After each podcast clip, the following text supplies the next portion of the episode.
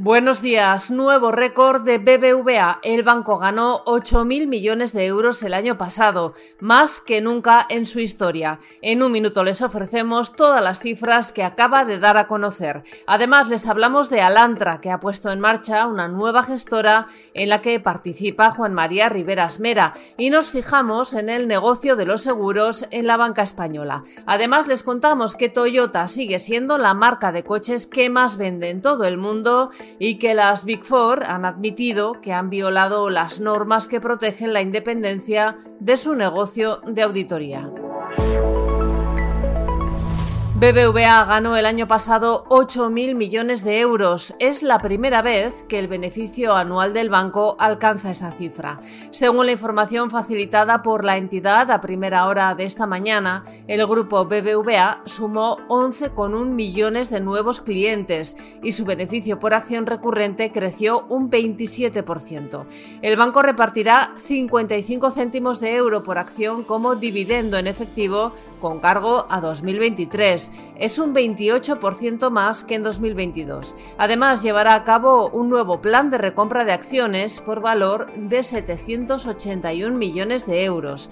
La entidad explica que en total va a destinar 4.000 millones de euros a la retribución de sus accionistas. Nueva etapa para Alantra. La entidad presidida por Santiago Eguidazu ha creado Alantra Private Debt Investment Managers. Es una nueva gestora con la que unifica todas sus estrategias de deuda privada en una única estructura. El empresario español Juan María Riveras Mera, vicepresidente de Gestamp y presidente de Gombarri, se ha hecho con el 17,5% de esta nueva firma a través de su Family Office, con el objetivo de darle la inyección y el apoyo necesarios para acelerar su expansión paneuropea. Los bancos españoles han comenzado el año con su negocio de seguros en orden, sin ninguna reordenación a la vista. CaixaBank, a través de VidaCaixa, Santander, Sabadell e Ibercaja, captaron el año pasado más del 30% de las primas totales de seguros que ascendieron a 76.463 millones de euros. Lo hicieron con filiales propias o con alianzas con aseguradoras como Mutua Madrileña, Mafre, Aegon, Zurich y Caser. Este peso aumenta hasta el 35% si se contabiliza el negocio captado por todos los bancos. Hoy también les contamos que en este momento hay edificios de oficinas en venta por valor de 4.400 millones de euros en España. Hay 28 edificios solo en Madrid y Barcelona por valor de 1.500 millones de euros que llevan más de dos años en el mercado. Además, el fabricante de automóviles Toyota Motor mantuvo en 2023 el liderazgo mundial de ventas por cuarto año consecutivo. Logró vender un récord de 11,23 millones de vehículos a la menor escasez de chips. En esta cifra se incluyen las ventas de sus filiales Daihatsu y el fabricante de camiones Hino. Y esta madrugada Elon Musk ha anunciado que su compañía Neuralink ya ha implantado el primer chip cerebral en un humano. La función del implante será la de leer la actividad cerebral para poder transmitir órdenes que ayuden a restaurar algunas funciones cerebrales gravemente dañadas tras un infarto o una esclerosis lateral amiotrófica.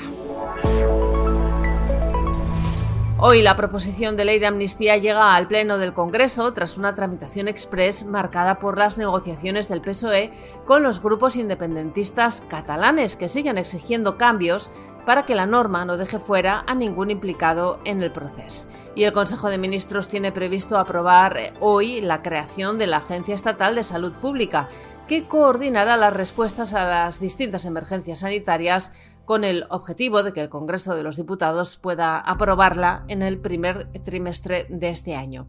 Y en la bolsa el IBEX 35 retrocedió ayer un 0,47% hasta los 9.890 puntos.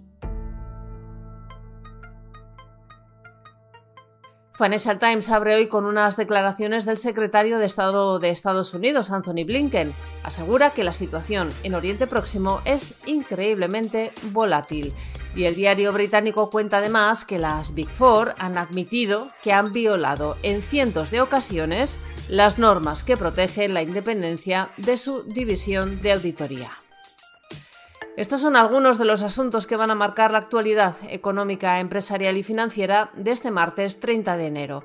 Soy Amayor Maechea y han escuchado La Primera de Expansión, un podcast editado por Tamara Vázquez y dirigido por Amparo Polo. Nos pueden seguir de lunes a viernes a través de expansión.com, nuestras redes sociales y las principales plataformas de podcast.